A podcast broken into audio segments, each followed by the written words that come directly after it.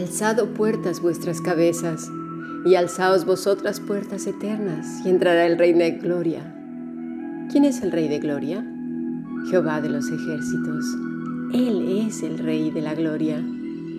Salmo 24, versículo 9 al 10. Si deseas profundizar en tus estudios bíblicos, escribe un correo electrónico a fundacionbiblica.gmail.com o a más que maravilloso yahoo.es.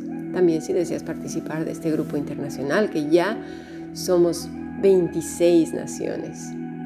Gracias a Dios por su palabra. Muy bien, pues vamos a terminar ya esta semana con el Salmo 24.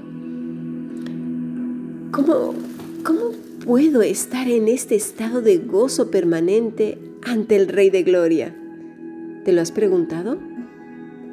Mira, muchos se han hecho esta misma pregunta una y otra vez, porque como hemos visto esta mañana, la vida tiene muchos matices y para unos más que otros. Algunos son muy oscuros, muy turbios, tristes, con, con muy pocos motivos para estar contentos. ¿A que sí? Hay gente que dice, si vieras mi vida, mi vida ha sido, bueno, peor es poco horrible. Se nos olvida que también muchos son consecuencias de nuestra mala cabeza, pésimas decisiones, administración de nuestro cuerpo, administración de nuestras palabras y nuestros pensamientos, de lo que comemos, de lo poco que descansamos, de lo poco que consideramos que la vida no es nuestra nuestra, sino que se nos ha dado para administrarla correctamente. Estuvimos estudiando que algunos cristianos asumieron para sí la canción, por ejemplo, de los ochentas, que dice, Don't worry, be happy, que nada tiene que ver con lo que nos dice el Señor. Y además, no es una sugerencia el estar gozoso, sino un mandato. Y que nada tiene que ver el happy o feliz con el gozo. Por ejemplo, Vimos también que Pablo en Filipenses nos está diciendo, regocijaos. ¿Cuándo? Dice Pantote, siempre, siempre necesitamos estar regocijándonos, regocijándonos. Y también el gozo. Ahora bien, ¿cuándo? ¿Cuando estamos escuchando música? no, ya el simple hecho de tener un estímulo externo que sensibilice nuestras emociones ya no es algo que brote desde dentro, sino en respuesta al estímulo. ¿Recuerdas lo que el Señor Jesús le dijo a la mujer, a la mujer samaritana? Que estaba buscando el Señor adoradores que le adoren en qué?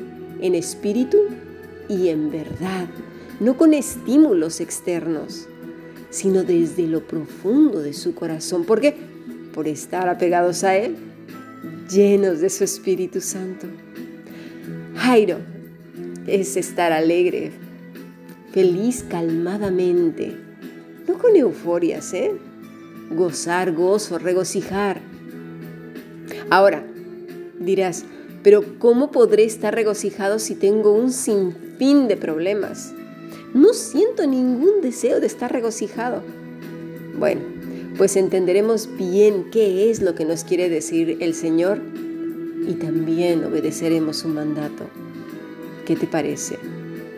Vamos entonces a leer Primera de Tesalonicenses 5:16, 16, que dice, "Estad siempre gozosos." Es la misma palabra, Jairo. Parece que, que tengo que estar gozoso siempre. Es un mandato. Pondré un ejemplo de lo que el Señor dice. Y lo hablé esta mañana. Recuerdo que un día cuando era pequeña sufrí una crisis muy fuerte a causa de un trauma que no viene al caso, pero fue algo muy duro para mí. Tendría yo unos cinco años. Lloraba descontrolada, totalmente descontrolada, hasta que de repente me, me quedé privada, me empezó a faltar el oxígeno y me empecé a poner morada. Me estaba ahogando. Entonces mi madre me tuvo que dar de bofetadas y me decía, céntrate, céntrate, Cami. céntrate, aquí estoy, aquí está mamá. Hasta que reaccioné, entonces la vi y ahora fue un llanto ya diferente. Algo así nos pasa a todos. Cuando nuestra atención se centra en los, en los problemas, en los eventos de la vida y en este mundo caído, nos quedamos en un estado de perplejidad, sorpresa, estupor, tristeza, de tal manera que muchos se quedan así, privados, petrificados, como lo vimos en, el programa de Camilix en, en, YouTube. Si, si, quieres verlo, es interesante porque tiene muchas verdades que hablamos en este, en este canal. Está adaptado para toda la familia. Bueno, pues se quedan así, petrificados. No salen de este estado poco a poco van, se va convirtiendo en su modo, en su estilo de vida, en la manera de ver y juzgar todas las cosas. Y con este lente de dolor, amargura, enfado, ira, desánimo, frustración, etcétera, etcétera, es que surgen las siguientes frases. Porque a lo mejor puedes decir, ah, no, yo no. Bueno, vamos a ver. Todo me sale mal. Tengo muy mala suerte. No, esto no es para mí. Para otros sí, pero para mí no. A mí siempre me pasa lo mismo. Yo soy el pupas o la pupas de la casa.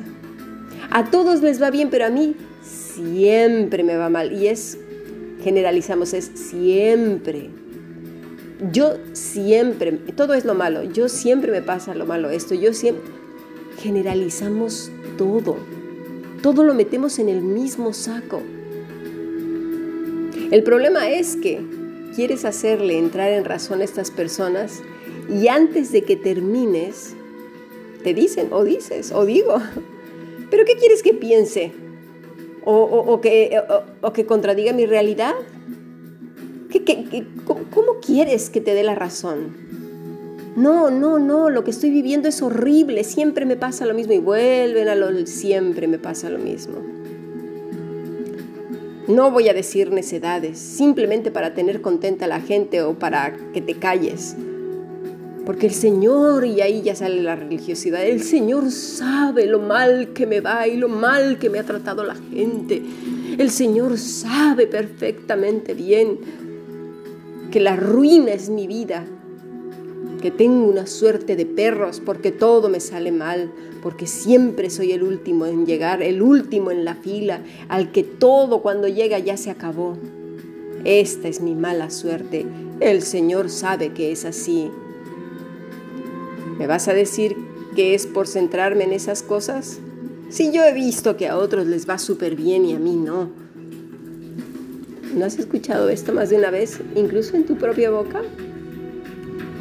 Yo creo que sí, ¿verdad? Decimos una cosa, por un lado, no, yo, yo, yo, yo no. Pero en el día a día sale ese aliento de amargura por habernos quedado privados en una escena o varias escenas de nuestras vidas. Y se ve marcado y reflejado en nuestras expresiones que no controlamos, que son espontáneas. ¿Ves? Hay cosas que no controlamos y que el corazón revela cuando la boca habla. Son chispazos que salen. Ahí la religiosidad desaparece porque no todo lo puede controlar la hipocresía. Vamos a nuestro siguiente podcast.